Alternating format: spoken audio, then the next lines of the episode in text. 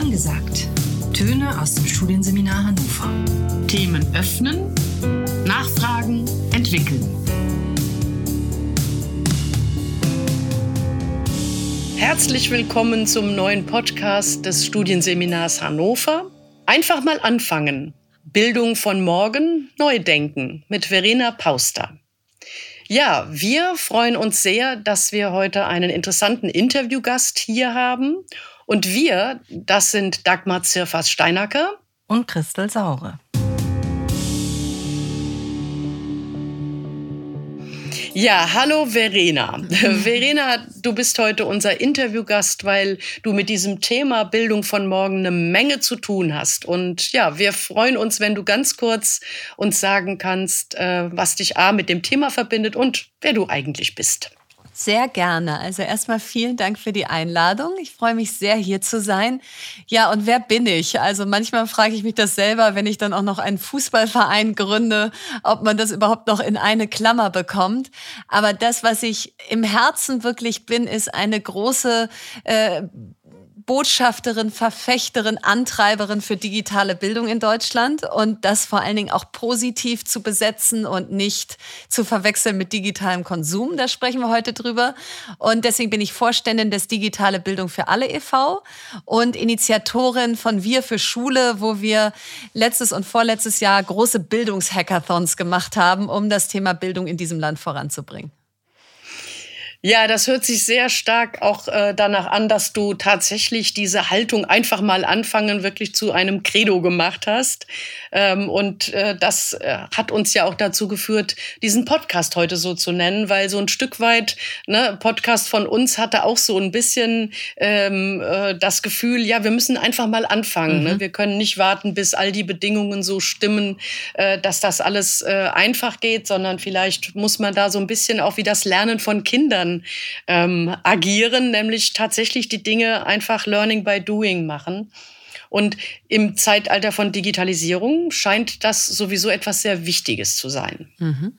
Und für uns in der Lehrerbildung und in der Schule, glaube ich, wurden die letzten zwei Jahre ja nochmal wie ein Brennglas. Äh, quasi hat es gezeigt, dass wir plötzlich die Digitalisierung äh, mit in den Unterricht hineinnehmen mussten. Und ähm, ich glaube, dass es äh, für viele auch einfach noch nicht so ganz klar war, wo liegt denn überhaupt der Unterschied zwischen der Digitalisierung, nämlich diese positive Besetzung, die du gerade nanntest, mhm. und auch digitaler Transformation, was ja eigentlich nochmal viel mehr meint. Und ähm, es wäre super schön, äh, wenn wir vielleicht zunächst einmal klären könnten, wie die beiden Dinge sich voneinander unterscheiden. Ja, das finde ich super wichtig, denn das wird ja häufig vorausgesetzt und dann redet man irgendwie komplett aneinander vorbei. Und ich glaube auch, dass es nicht die eine Definition gibt, sondern ich kann einfach nur sagen, wie ich die beiden unterscheide. Und für mich ist digitale Transformation wahrscheinlich das Ganze umfassend. Welche Infrastruktur brauchen wir an den Schulen? Also sowohl räumlich als auch Glasfaser, WLAN. Welche Ausstattung brauchen wir von Geräten über vielleicht anderes Mobiliar, offenere Räume? Und dann bis hin zu welches Curriculum und welche Lerninhalte brauchen wir, aber besonders auch welches Mindset. Denn Transformation kannst du glaube ich, schwer am Reißbrett lehren und sagen, so, und jetzt transformiert ihr euch mal alle, hier ist ein iPad oder ein, ein äh, Computer und, und wir haben jetzt Folgendes vor, sondern ich glaube, den Weg muss man wirklich mitgehen wollen. Und das wäre so für mich so dieser ganze Prozess von 0 bis 100 ist die digitale Transformation mit all diesen Bausteinen. Und die digitale Bildung ist ein Baustein dieser digitalen Transformation, nämlich aus meiner Sicht der Inhalt und nicht die Geräte. Also wenn ich über digitale Bildung rede, dann, dann geht es mir erstmal überhaupt nicht darum zu sagen, welches Gerät und, und überhaupt nur das Gerät, sondern eher zu überlegen, wo kann Bildung durch Digitalisierung nicht angereichert werden, sondern einfach besser gemacht werden? Wo können Kinder den Weg zum Ziel eigenständiger wählen? Und da kommen wir sicherlich nachher auch zu, einfach da konkrete Beispiele zu geben, was ich damit meine. Aber das erklärt es vielleicht, digitale Transformation ist das Gesamte und digitale Bildung ist der Ausschnitt des äh, Inhalts und des Unterrichts, der damit gemacht werden kann. Wenn wir jetzt noch einen, einen, Schritt weiter denken, dann geht es ja um noch mehr als nur eine digitale Transformation ne? oder vielleicht auch so, dass die digitale Transformation ja. auch ja sofort eine ökologische, ökonomische und so eine soziale Transformation auch beinhaltet oder vielleicht sogar bewirkt. Ähm, das ist ja vielleicht ein, ein Zusammenhang, den man unbedingt betrachten muss, gerade wenn es um äh, schulische Bildung geht. Und ich habe das Gefühl, dass das manchmal vergessen wird, darüber äh, zu sprechen, ähm, das hast du ja gerade auch so angedeutet, es geht eben nicht nur um Geräte, sondern es geht auch um den Blick darauf, äh, dass es eine gesamte mhm. Transformation mhm. sein wird in Zukunft. Oder die ist schon gestartet, aber mhm. die wird jetzt weitergehen. Und die berufliche Bildung, ich glaube, die leistet einen zentralen Beitrag dazu. Und ja, und leider ähm, wird es vielleicht ähm, an manchen Stellen zu wenig gesehen. Und da wäre so, ähm, das ist eine große Herausforderung. Ähm, und da äh, frage ich dich mal ganz direkt, ähm, was, äh, äh, welche Ideen da ähm, von deiner Seite sind, wie diese großen Herausforderungen in dem Bereich berufliche Bildung eventuell ähm, forciert werden können oder geleistet werden können. Also zum einen hast du völlig recht, dass es ja, dass die digitale Transformation nur ein Prozess ist und es auch noch ganz viele andere gibt. Ich glaube, warum das, ich glaube gar nicht, dass das vergessen wird, sondern ich glaube, das hängt immer davon ab, in welchem Silo oder welcher Bubble du gerade sprichst, weil die einen sagen, mich interessiert digitale Bildung überhaupt nicht. Ich möchte, dass die Kinder viel mehr soziale äh, Komponenten und Interaktion haben. Die nächsten sagen, Nachhaltigkeit ist das große Thema unserer Zeit. Und ich glaube, alles wird dann Richtung Schule geschoben, nach dem Motto, ihr müsst was zu Inklusion, zu Integration, zu offener Ganztag, zu Digitalisierung, zu Nachhaltigkeit und so weiter bringen. Ja. Und äh, genau, und bitte das auch alles äh, so, dass es gut bekömmlich ist und äh, so. Und das ist einfach eine totale Überfrachtung des Schulsystems. Und deswegen glaube ich, ist es ganz wichtig, dass wir eben überlegen, wenn wir jetzt neue Sachen oben drauf laden für die Lehrer und Lehrerinnen, aber damit auch automatisch natürlich für die SchülerInnen, wie können wir auch was wegnehmen? wie können wir auch was mhm. ausmisten? Weil ich glaube, es wird nicht funktionieren, wenn einfach jeder sagt, so und das Thema fehlt noch und Wirtschaftsunterricht müsste man eigentlich auch noch machen und die müssen auch noch Steuererklärungen ausfüllen und Finanzen. So, also das ist, glaube ich, mal das erste große Credo, wie missten wir auch mal aus? Und da hat ja zum Beispiel Margret Rasfeld mit dem Friday einfach ein mögliches Konzept vorgeschlagen aus, was wäre, wenn an einem Tag pro Woche projektbasiert selber entschieden werden darf von der Schule, was da mit Schwerpunkt gemacht wird und gar nicht immer allen alles gleichermaßen vorgegeben wird. So, und in Bezug auf die Berufsausbildung ist es natürlich wahnsinnig relevant, und in, in alle Berufe rein. Also da darf man jetzt mhm. auch nicht nur die Berufe nehmen, wo man jetzt sagt, ja, okay, Softwareprogrammiererin oder je nachdem, welcher Aspekt man nimmt, sondern das muss wie so eine Querschnittsdisziplin sein, dass wenn man Humboldt zitiert und sagt, es ist das Ziel, dass mündige Bürgerinnen der Welt aus Schule und Ausbildung kommen, dann ist Mündigkeit im 21. Jahrhundert eben auch nachhaltig, sozial, digital so mündig zu sein, dass man weiß, wie man diese großen Herausforderungen angehen kann. Ja, und auch eben weiß, was äh, mit KI gemeint ist und was sie alles kann. Ne? Das, mhm. ähm, und das finde ich total spannend, äh, nämlich genau da hinzugucken, weil für viele Lehrer ja aus der eigenen Biografie heraus diese positiven Erfahrungen gar nicht so wirklich gemacht worden sind, sondern äh, begreifen das als Hindernis, jetzt plötzlich noch mehr zu tun, sich neue Dinge anzueignen, so wie du es gerade beschrieben hast. Mhm. Und unsere Frage ist jetzt, ähm, welche Kompetenzen müssten denn eigentlich langfristig dann angehende Lehrkräfte persönlich mitbringen, um diesen Forderungen auch gerecht werden zu können? Das finde ich super spannend, über Kompetenzen zu reden und nicht über Fachinhalte, weil die werden in diesen Feldern so schnell veralten. Also das sehe ich ja schon daran, als ich in der Uni war, was da Digitalisierung war und was das heute ist. Also ich glaube, dieses Bild von wir bilden einmal aus und dann macht man seinen Job, das ist eh ja schon lange passiert. Das ist aber in diesem äh, Feld Digitalisierung erst recht passiert. Das heißt, es muss äh, der Inhalt viel mehr über Online-Seminare, die eben konkret auf den bestimmten Bedarf Bedarf der Lehrkraft gehen, äh, ausgerichtet sein, als zu sagen, äh, alle in einen Raum, alle x Monate Weiterbildung zum Thema so und so, äh, egal wie relevant das jetzt für den einen oder die anderen im Alltag ist.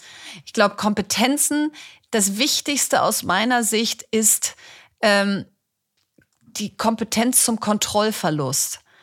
Also kann man auch Resilienz nennen, aber ich mag Kontrollverlust noch lieber, weil es einfach zeigt, wir haben, wir können nicht mehr, es wäre unlauter zu sagen, wie sieht die Welt in zehn Jahren aus? Welche Kompetenzen und welche Fähigkeiten braucht ein Mensch 2030, 2040? Das wird so einem wandelnden Umfeld unterlegen sein. Und was du brauchst, ist Veränderungsbereitschaft aus, ich finde Wandel und Veränderung erstmal was Positives und nehme das an. Dann Anpassungsfähigkeit aus, okay, was ist jetzt hier von mir gefragt und wie, oder Problemlösekompetenz, was ist jetzt hier gefragt und wie löse ich das? Und Kontrollverlust, ich habe gar nicht den Anspruch, alles zu können, alles im Griff zu haben, genau zu wissen, wie es jetzt weitergeht, sondern ich mache mich mit den Kindern zusammen auch auf diese Reise. Und ich glaube, das Bild der Lehrkraft der Vergangenheit ist, die steht vorne, die weiß alles. Wenn man eine Frage hat, fragt man. Und wenn die in die Position gebracht wird, zu sagen, liebe Schüler, liebe Schülerinnen, könnt ihr mir mal helfen, dann ist das ein Zeichen der Schwäche. Und ich finde, das ist völlig überholt.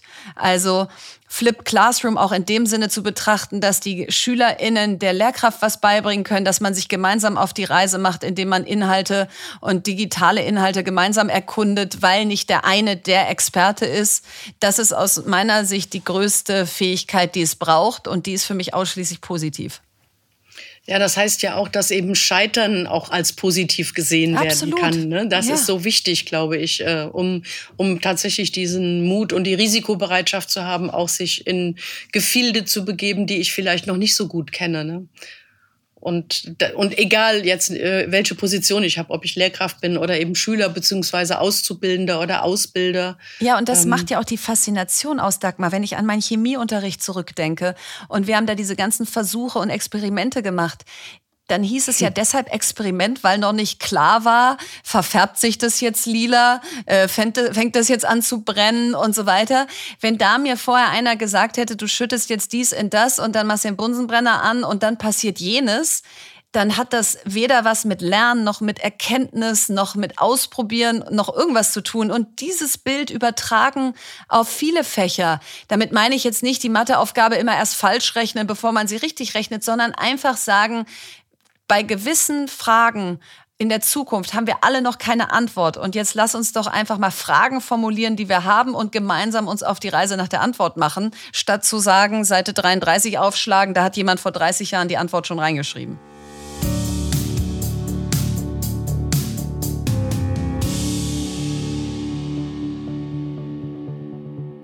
Da sprichst du eigentlich einen ganz markanten Punkt, ich glaube, jeder Ausbildung an, also auch der beruflichen Ausbildung jetzt unserer SchülerInnen, die wir äh, in der Schule unterrichten. Aber wir sind ja eben auch hier Menschen, die Erwachsene ähm, unterrichten, die Lehrkräfte werden wollen. Ja. Und da ist die Frage eben Haltung. Ne? Es geht um eine Haltung, eine mhm. Haltung meiner Lehrerrolle, eine Haltung aber auch zum Job. Ne? Da hat sich ja auch vieles verändert. Sowohl Flexibilität, Mobilität, aber auch so diese Work-Life-Balance. Balance. Ne? So mhm. diese beruflichen Biografien hast du eben angesprochen. Es ist nicht mehr so, ich mache einen Beruf und den mache ich 40 Jahre, sondern da ist jedem schon jetzt klar, dass er unter Umständen ganz viele Wege gehen muss, auch mal Irrwege gehen muss, kommt aber jetzt auch als Arbeitnehmer oder als zukünftige Lehrkraft mit einer anderen Haltung an.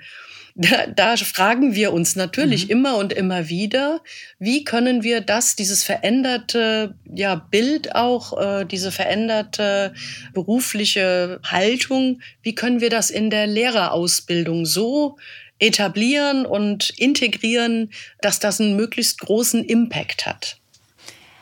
Also ich schaue mir Haltung immer am liebsten von anderen ab. Weil wenn man mir jetzt sagen würde, jetzt hab doch mal ein offenes Mindset, jetzt sei doch mal veränderungsfähig und so, dann resoniert das beim einen und beim anderen nicht. Und bei vielen ist ein Fragezeichen im Kopf aus, was meinst du denn jetzt genau? Ich sitze doch hier und bin irgendwie ganz neugierig. Also was willst du denn jetzt noch von mir? Und wir haben bei Wir für Schule äh, im September eine Veranstaltung geplant, die nennen wir Teachers on Stage, weil es uns seit Jahren nervt, dass in den Talkshows über Bildung rauf und runter geredet wird und weit und breit sitzt keine Lehrerin oder kein Lehrer nach dem Motto, nee, nee, das wird dann zu kleinteilig, dann erzählt die da aus ihrem Unterricht aus Baden-Württemberg. Und das ist ja wieder für die in Hessen überhaupt nicht interessant. Und außerdem haben die da noch ganz andere Schultypen. Und wer weiß, ob die überhaupt reden kann und da mithalten kann. So und das ist insofern falsch, weil das ist in jedem Bereich falsch, wenn immer nur über die Menschen in einem jeweiligen Bereich geredet wird, so wie auch ganz lange hier über die Startup-Szene geredet wurde. Und ich dachte immer so, fragt uns doch mal, ja? Also hört doch mal auf, irgendwie immer über uns zu schreiben, redet doch mal mit uns. Und so ist es eben bei den Lehrern und Lehrerinnen auch. Wenn man die nach vorne stellt und zwar nicht irgendwie so exponierte Exemplare, sondern es ist ja eine Masse an Lehrerinnen und Lehrern, die schon all das macht und das eben zeigt, dann kann man sich Haltung abgucken und dann sieht man, wie viel Spaß mir fallen gerade so viele Lehrerinnen und Lehrer im Kopf mhm. ein, könnt ihr jetzt alle namentlich nennen, wie viel Spaß Nina oder Sibylle oder Bob oder wer auch immer bei seinem oder ihrem Unterricht hat und was die anders machen und wie die in den Kindern was Neues wachkitzeln und was die sich trauen und wo die auch mal bereit sind zu sagen, ja, da muss auch erstmal irgendwer die Schulaufsicht rufen, weil so schlimm ist jetzt auch nicht, dass wir den Unterricht jetzt irgendwie nach draußen verlegt haben, ohne dass das jetzt vorgesehen war. So, und das mag ich am liebsten von Best Practice Practice lernen. Und ich glaube, wenn man das schafft zu integrieren, dass man, und das werdet ihr ja eh schon tun, dass man sagt, wir holen uns immer wieder Leute rein, die es einfach schon machen, statt theoretisch drüber zu reden, wie es sein könnte, dann sind das die stärksten Bilder. Und darin liegt vielleicht auch die Schwierigkeit, dass äh, viele mit einer ganz anderen Einstellung und Haltung ja auch in diesen Beruf hineingehen, weil sie es aus der eigenen Lernbiografie auch gar nicht erfahren haben und vielleicht auch gar nicht diese Offenheit haben, das Lernen am Modell, was du gerade beschrieben hast, zu gucken, es geht auch anders, so annehmen zu können, weil wir ja auch in bestimmten Strukturen und curricularen ähm, Zusammenhängen äh, quasi verhaftet sind. Und ähm, da ist es schon mal ganz spannend auch zu gucken, wie müsste man langfristig vielleicht auch da etwas an den Rahmenbedingungen äh, verändern, damit es möglich wird, an dieser Haltung zu und, arbeiten. Und, und Christel, das ist ja auch mhm. irgendwie völlig äh, verständlich, warum für viele dieses äh, sich öffnen, Kontrollverlust, das nicht nach einem bestimmten Plan machen, nicht in ihnen ist, weil das auch bisher gar nicht gefordert wurde vom System. Am Ende steht eine Note, du musst mit dem Stoff durchgekommen sein. Und die Eltern beim Elternabend fragen eher qua System, wie kann ich mich, wie kann sich mein Sohn von einer 3 auf eine 2 verbessern und nicht, was haben sie denn alles ausprobiert mit dem so, äh, ja, sondern da ist ja, das folgt ja alles einer sehr klaren Stringenz. Und, und ich glaube, dass die Wertschätzung, die Lehrerinnen und Lehrern entgegenkommt, so niedrig geworden ist, dass das einfach so sehr ähm, so, ein, so ein Job geworden ist, wo man als Eltern seine Probleme ablädt nach dem Motto, ähm, kümmert euch auch bitte noch ein bisschen darum und hierum und warum habt ihr denn da noch nicht und gibt's auch Bioessen, statt irgendwie anzuerkennen, da sitzen oder stehen Menschen mit meinen Kindern in einem Raum, die haben das richtig gelernt. Die können was, was ich nicht intuitiv aus mir rausholen kann. Und denen gebe ich mehr Wertschätzung als einmal pro Jahr irgendwie am Ende des Schuljahres ein kleines Geschenk oder zu klatschen, sondern denen gebe ich Wertschätzung in der Form von, ich vertraue euch. Ich muss nicht alles wissen, wie ihr das da gerade macht. Und du musst auch nicht alles erklären. Und wenn du das anders machst als jemand anders, dann vertraue ich dir erstmal, weil ich der Meinung bin, du bist die Expertin. Und deswegen schicke ich ja mein Kind in die Schule. Also ich muss es auch in Deutschland, aber dann gebe ich es halt da auch gerne hin.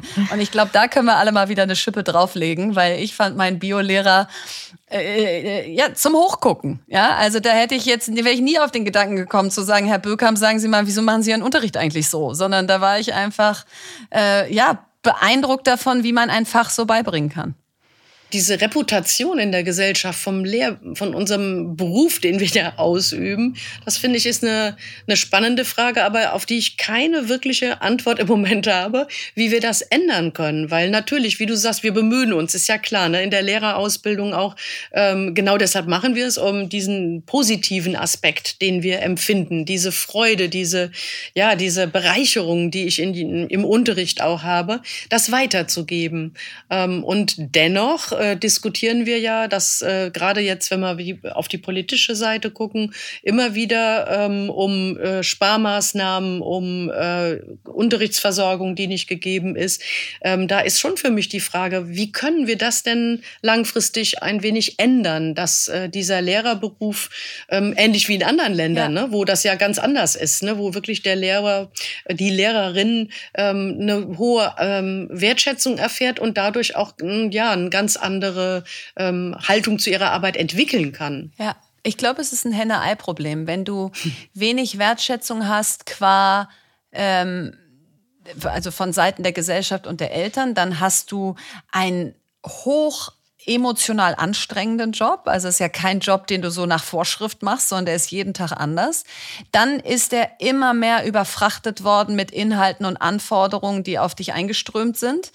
Und dann gibt es Lehrermangel, ja nicht erst seit gestern in diesem Land. Das heißt, du machst auch als einzelne Lehrkraft viel mehr an Ausgleichs- und, Über und, und, und äh, Ersatzstunden und kommst einfach gar nicht mehr hinterher. Und dir wird sozusagen angelastet, wenn eine Stunde ausfällt, äh, obwohl das einfach am Gesamtsystem Schulsystem liegt, dass wir zu wenig Lehrkräfte haben. So, und ich glaube, wie kommt man da raus aus dieser Spirale? Indem man zum einen Schulleiter und Schulleiterinnen besser ausbildet für den Job, den sie machen, weil die werden ja häufig aus der Lehrerschaft rekrutiert und haben gar nicht viel mehr Seminare bekommen, beziehungsweise auch so ein eingebettet werden in andere Gleichgesinnte, um zu sagen, in, im Unternehmensbereich gibt's das total, ja, dass man einfach so seine acht bis zehn äh, Leute hat und die trifft man in so einer Art Forum einmal im Monat und dann kann jeder so auf den Tisch legen, was ihn gerade bewegt und weil das bei allen sehr ähnlich ist, kann man sehr viel lernen. Also die Schulleiter und Schulleiterinnen besser für das Management der Schule ausbilden, dann den Lehrkräften mehr Freiraum geben äh, bei der bei Durchführung ihres Unterrichts und auch bei der Auswahl des, des Stoffes. Denn automatisch macht ein Job mehr Spaß, wenn ich ihn so machen kann, zumindest zu einem Teil, wo meine Stärken liegen und nicht, was irgendwie jemand entschieden hat, wie alle über einen Kamm geschoren werden. So, und dann müssen wir offensichtlich anerkennen, dass nicht genug Menschen im aktuellen Zustand Lehrer und Lehrerinnen werden wollen. Also müssen wir Quereinsteigern den Weg viel leichter machen, weil wir können sie ja nicht backen, die Leute. Und wir haben äh, jetzt schon wahnsinnig viele leere Stellen. Und da kann ja nicht das Bild sein zu sagen, ja, das ist jetzt leider so und dann ist das leider so, sondern da muss man halt überlegen, wo können sie herkommen, die Menschen. Und immer wenn ich auf Quereinsteigerinnen hier besonders in Berlin getroffen bin, weil das hier eben möglich ist, da habe ich nicht eine Minute gedacht, huch, hoffentlich kriegt mein Kind die nicht als Lehrerin, sondern war eher dankbar, dass Menschen sagen, das ist eigentlich doch eine coole Sache, da kann ich mir vorstellen, da in den Bereich zu wechseln. Mhm. Und wir haben gerade im berufsbildenden Bereich sehr, sehr viele Quereinsteiger. Also auch gerade bei uns im Seminar bilden wir viele, viele Quereinsteiger aus. Das glaube ich. Ähm, und äh, von daher ist das ein ganz wichtiger Impuls, den du da jetzt gerade auch nochmal gegeben hast. Aber trotzdem äh, bleibt ja für uns noch die Frage, was genau ist jetzt der Beitrag, den wir leisten können? Also du hast jetzt gerade schon beschrieben, wie es auf Schulleitungsebene ähm, aussieht, aber es wäre ja doch nochmal spannend zu gucken, wie machen wir es denn jetzt direkt bei uns in der Ausbildung von Lehrkräften, die dann eben hinterher äh, ihre Tätigkeit in der Schule dann auch äh, quasi unter den Rahmenbedingungen, die jetzt nun mal da sind, so wie sie sind, ähm, auch wirklich mit Begeisterungsfähigkeit hineingehen können und eben halt dieses positive Besetzen, von dem du anfangs auch gesprochen hast. Ich glaube, indem ihr Bilder in die Köpfe der Menschen setzt, was ihr eigentlich da genau tut. Weil wenn ich jetzt in meinem Kopf nach einem Bild suche, wie das bei euch aussieht und mal von so ganz einfachen Sachen gesprochen, sitzt ihr immer noch so, wie ich mir das vorstelle, vor 30 Jahren in einem Raum und alle sitzen da und dann gibt es irgendwie äh, heute das, morgen das und, und, und so. Ähm, gibt es da Formate, die schon ganz anders sind, als sie je waren? Gibt es da einzelne äh, Persönlichkeiten, die man einfach mal porträtieren kann, um zu zeigen, so jemand wird heute Lehrer oder Lehrerin. Da sind wir bei Quereinsteigern nach dem Motto positive Narrative aufbauen und die Leute überhaupt erstmal auf den Plan rufen. Also wenn ich diese Bilder hätte und ich bin gerade auf der Suche, was mache ich als nächstes und jetzt merke ich, warte mal, da tut sich ein ganz neues Feld auf, was das habe ich vielleicht bisher irgendwie gar nicht oder falsch belegt, weil ich irgendwie dachte, so eine ähm, so, so wie ich da ausgebildet werde, das weiß ich gar nicht, ob das was für mich ist. Ich weiß aber auch gar nicht genau, was da genau passiert. Ich weiß gar nicht, wer sitzt da noch so? Wie alt sind die eigentlich? Sind es 50-50 Männer und Frauen oder ist da ein totaler Frauenüberhang? Also all diese Sachen und deswegen finde ich euren Podcast auch so toll. Transparent machen. Was macht ihr da? Bilder zeigen, Gespräche führen weil ich glaube, es mangelt in den seltensten Fällen daran, dass man Menschen nicht für Dinge begeistern kann, sondern es mangelt meistens daran, dass niemand das Feuer in ihnen anzündet und sagt, ich habe hier was, das müsste wahnsinnig spannend für dich sein. So und ich glaube, das könnte der beste Weg zum Ziel sein, weil dann einfach Menschen auf euch aufmerksam werden oder auf das Feld generell und sagen, warte mal, das gucke ich mir mal an, hätte ich gar nicht gedacht, dass das was für mich ist. Ja, das ähm, ist äh, eigentlich genau das, was wir immer wieder versuchen auch. Du sagst es ja mit dem Podcast oder auch bei Instagram, ne, versuchen wir ja. auch ein bisschen dieses ja veraltete Bild auch ähm, ja hoffentlich äh, weiterzuentwickeln, dass da ganz, ja. dass wir ganz andere Dinge auch noch machen äh, können und ähm, um dem, ja, um dieser, dieser Entwicklung auch gerecht zu werden. Aber wir dürfen wirklich nicht vergessen, du hast es aber auch angesprochen, dass das natürlich ähm, in diesem engen Konzept der Lehrerausbildung, ja, ja der Vorbereitungsdienst, du weißt, was das bedeutet, du hast mit Sicherheit auch schon Geschichten darüber gehört. Ja. Äh, da müssen wir tatsächlich ähm, neue Narrative schaffen auch, ne, die äh, das hoffentlich dieses, ähm, ja, dieses Alte, was da immer noch kursiert, ähm, hoffentlich irgendwann auch mal austauscht, ne? dass man da ein neues Narrativ hat und sagen kann, ähm, wir äh, haben diesen Vorbereitungsdienst, auch wenn er in solchen strengen curricularen, juristischen, ne, ähm, beamtenrechtlichen Strukturen steckt, aber innerhalb dieser Strukturen, ja, ist es auch möglich zu tanzen. Ja, und das ist doch ein schönes Bild. Und, und ich glaube, warum ist es denn in Deutschland extra schwer zu tanzen? Weil wir es alles 16 Mal erfinden. Ja, also das kommt ja auch noch dazu. Selbst wenn man alles irgendwie für sich verstanden hat, richtig macht, die richtigen Bilder in den Kopf setzt und so weiter, dann enden sie trotzdem an der Landesgrenze, weil einfach qua Bild und Föderalismus, was wir haben, jedes Bundesland das alles eigenständig entscheidet. Und deswegen wünsche ich mir ja immer, auch recht lautstark, dass ein gemeinsames Gremium wie eine Kultusministerkonferenz eben vielmehr ein Ort des Austausches von Best Practice, des was funktioniert bei uns, wie können wir das auf euch übertragen, wie können wir Dinge auch synchronisieren, wie können wir Schultypen gleich nennen, äh, weil es einfach Orientierung schafft und nicht so ein Wirrwarr und all das, dass das da mehr stattfindet als ein Einstimmigkeitsprinzip, was irgendwie verhindert, dass sich auch mal irgendwas verändert, äh, wo vielleicht einige mutige vorangehen. Und ich glaube, das ist ja auch nochmal eine äh, Restriktion, die wir hier einfach haben, dass der Föderalismus nicht unbedingt äh, die beste Ausgangsposition für Wandel ist. Mit Sicherheit nicht. Ne? Die Frage, die wir uns dann immer wieder stellen müssen, ist, wie können wir trotzdem erfolgreich damit Absolut. umgehen? Ne? Ja. Mhm.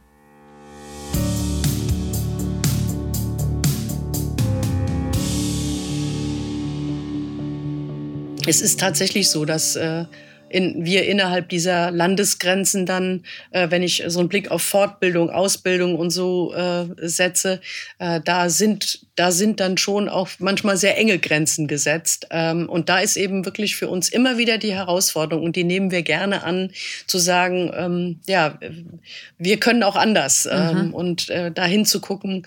Ähm, wir können leider diese diese diese Struktur nicht verändern, also im Moment zumindest nicht.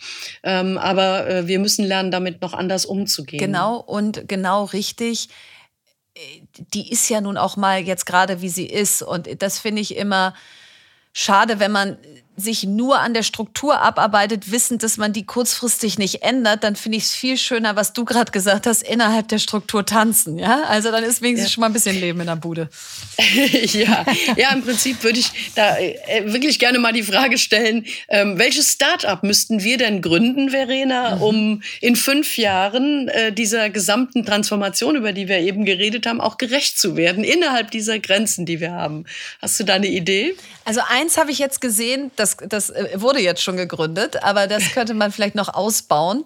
Ich sage jetzt mal nicht, wie es heißt, weil es geht mir überhaupt nicht um die Werbung hier für dieses mhm. Startup, sondern die Frage, und das haben wir jetzt ja hier auch gerade schon diskutiert, die sich ja immer wieder stellt, ist, wie schaffen wir es, dass Inhalte und Personen und, und, und, und neue Konzepte an die Schule andocken, ohne dass jedes Mal jede Lehrkraft darauf geschult werden muss, jeder zu jedem Zeitpunkt Experte sein muss. Und die, die Startup hat im Prinzip ähm, Schnittstellen zur Schule geschaffen und gesagt, wir, und das ist jetzt natürlich in Zeiten von digitalem äh, äh, Zeitalter aus, die Schulen haben langsam WLAN, sie haben langsam langsam ein Gerät, einen Beamer, eine Leinwand. wir haben die Experten für Nachhaltigkeit, finanzielle Bildung, Unternehmertum, digitale Bildung, die verschiedenen Bereiche programmieren. Und dann gibt es einen sozusagen festen Platz im Curriculum und da wird sozusagen ein Experte, eine Expertin an die Leinwand geschmissen und die macht den Unterricht in dieser Stunde. Und das kommt mit einem Thema, was vielleicht so gar nicht im Curriculum dauerhaft verankert ist bisher, aber wo eben alle sagen, das fänden wir eigentlich toll, wenn die Kinder das auch mal äh, mitbekommen, da mal reinschnuppern. Und so kann man eben auch äh, Stunden, die ausfallen, super überbrücken, weil man sagt, dann muss es eben gar nicht jedes Mal, muss die nicht ausfallen oder es muss irgendeine Lehrkraft geben, sondern dann gibt es eben Unternehmertum in Stunde vier, weil heute eine Kollegin krank ist und dann sitzt da aber ein echter Mensch live vor der Kamera und bringt das den Kindern hoffentlich so flammend bei, beziehungsweise weckt ja erstmal ein Interesse, sich mehr mit dem Thema zu beschäftigen. Und das finde ich schon mal deshalb das reformiert jetzt nicht das ganze Schulsystem, aber es löst schon mal ein paar Probleme, nämlich Ausfallstunden fallen nicht aus, sondern werden sinnvoll genutzt. Ich schaffe es, neue Inhalte in die Schule zu bringen, ohne das Kollegium total zu überfrachten. Und ich nutze Technologie, um es auch skalierbar zu machen, weil der gleiche Mensch, der jetzt über Unternehmertum um 11.15 Uhr redet, kann ja theoretisch in 16 Bundesländer in dem Moment ausgestrahlt werden. Der muss nicht nur für die Klasse 11b oder was auch immer an dem Tag aufgestanden sein. So, und damit wird es eben auch machbar und auch finanzierbar, weil man den dann vielleicht einmal bezahlt und dann teilt man sich das aber und sagt, super, ich zahle irgendwie 1,80 Euro äh, pro Monat für diesen Kurs, weil den nutzen auch noch 840 andere Schulen und nicht mhm. ich muss mir jedes Mal wieder einzeln äh, den oder die suchen.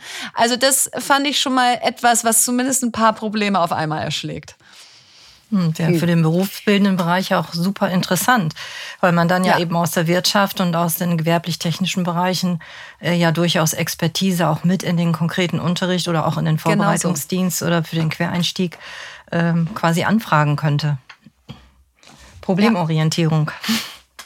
als Stichwort. Ja, und unsere Handlungsorientierung, Christel, wäre da auch äh, ganz klar ähm, mit, ja, äh, mit äh, viele Fliegen mit einer Klappe geschlagen. Ne? Die würde da par excellence äh, live gelebt werden können.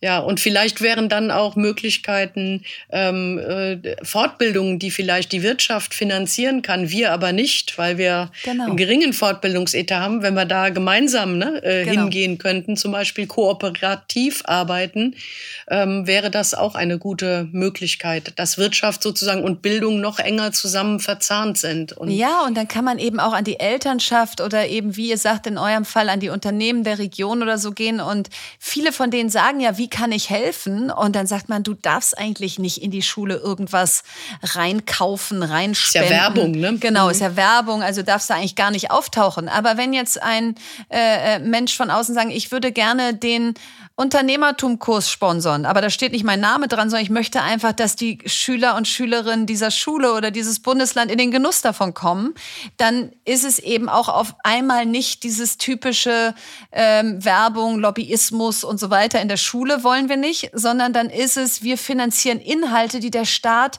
selbst wenn er das Geld hätte, nicht in der gleichen Qualität produzieren könnte, weil der Staat mhm. ist kein Unternehmer, ist gar nicht seine Aufgabe. Also kann er auch Unternehmertum nicht beibringen. Und, ähm, und da die Menschen aus der Praxis zu holen und dann diese Kurse von Menschen bezahlen zu lassen, die sagen, Bildung ist mir wichtig und ich möchte nicht nur reden, sondern auch was tun, finde ich ein gutes Win-Win. Hm. Ja, das stimmt. Das ist eine Idee, die nehmen wir auf jeden Fall noch mal ganz verstärkt mit und Sehr gut. Äh, in der Hoffnung, dass der Podcast von ganz vielen gehört wird, der auch äh, oder die äh, dann auch vielleicht die Möglichkeiten haben, das zu initiieren. Dann haben wir doch hier schon hoffentlich etwas gestreut. Ja, das wäre sehr schön. ja, wobei man auch sagen muss, dass es ähm, in Einzelbereichen durchaus schon diese Zusammenarbeiten auch gibt, Klar. dass Seminare an Klar. Modultagen in bestimmte Betriebe fahren oder dass wir überhaupt Modultage haben, um bestimmte Kompetenzbereiche auch äh, abzudecken und äh, ganz gezielt sich mit äh, Sprachkompetenzen oder mit ähm, Inklusion oder ähnlichem dann auseinandersetzen, was ja wirklich übergreifende Themen auch sind. Und, Nein, das äh, da ist absolut schon gang und gäbe, aber es ist eben häufig n gleich 1. Aus einer hm. Klasse fährt das Unternehmen, ein genau. Experte genau. kommt in die 7b. Und das ist ja nicht durchhaltbar. Also mhm. weder wird es die Menschen in der Praxis geben, die von Schulklasse zu Schulklasse tingeln, wenn sie eigentlich auch noch einen anderen Job haben, noch ist es finanzierbar oder zeitlich machbar. Und deswegen mag ich so dieses digitale Andocken in dem Fall. Damit erlebt man jetzt kein Unternehmen. Das funktioniert nicht. Aber für Inhalte finde ich das irgendwie einen sehr guten Weg. Da gäbe es bestimmt auch noch andere Themen, ne? ob das nur ähm, äh, zum Beispiel rechtliche Fragen, ne? die ja. in bestimmten Berufen ja auch von Belang sind. Ich denke gerade so an die Ausbildung von Erzieherinnen oder mhm. von Heilpädagoginnen. Ähm, ne? Da haben wir unter Umständen auch ganz viele Bereiche, wo so etwas auch möglich ist. Ähm, Themen so übergreifend von Menschen aus der Praxis oder aus einem Unternehmen äh, vielleicht in die breite Masse zu bringen an mhm. der Stelle über mhm. die digitale ähm, Möglichkeit, ja.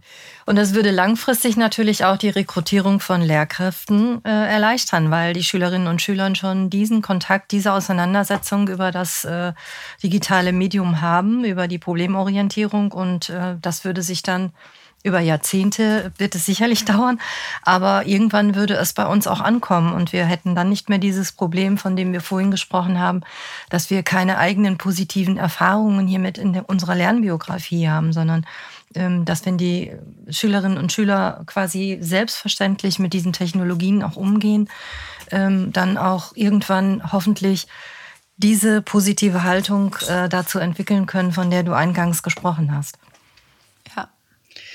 Und ich glaube, dass das auch, ähm, um das jetzt mal so in die Zukunft zu sehen, natürlich auch jetzt ein demografischer Wechsel ja stattfindet, so dass äh, sicherlich die nächsten Generationen von Lehrkräften ähm, auch noch mal wieder anders daran gehen, ne? weil mhm. die sind einfach äh, Digital Natives und äh, werden äh, viel selbstverständlicher noch als ja. äh, unsere Generation das jetzt äh, ja mit Freude, aber durchaus manchmal mühsam gelernt hat. Die werden das anders angehen und anders äh, in die Hand nehmen. Und das ist ein, ein, schöner Blick, finde ich auch, ne? dass äh, dieses einfach mal anfangen und die wir können auch anders, dass sich das hoffentlich dann ähm, im Rahmen der Transformation, der digitalen Transformation auch dann noch äh, in ein paar Jahren noch ganz anders leben lässt. Aber es wird sehr langsam sein im Bildungsbereich. Das ist so ein bisschen meine, eine gewisse Ungeduld spüre ich da schon in mir.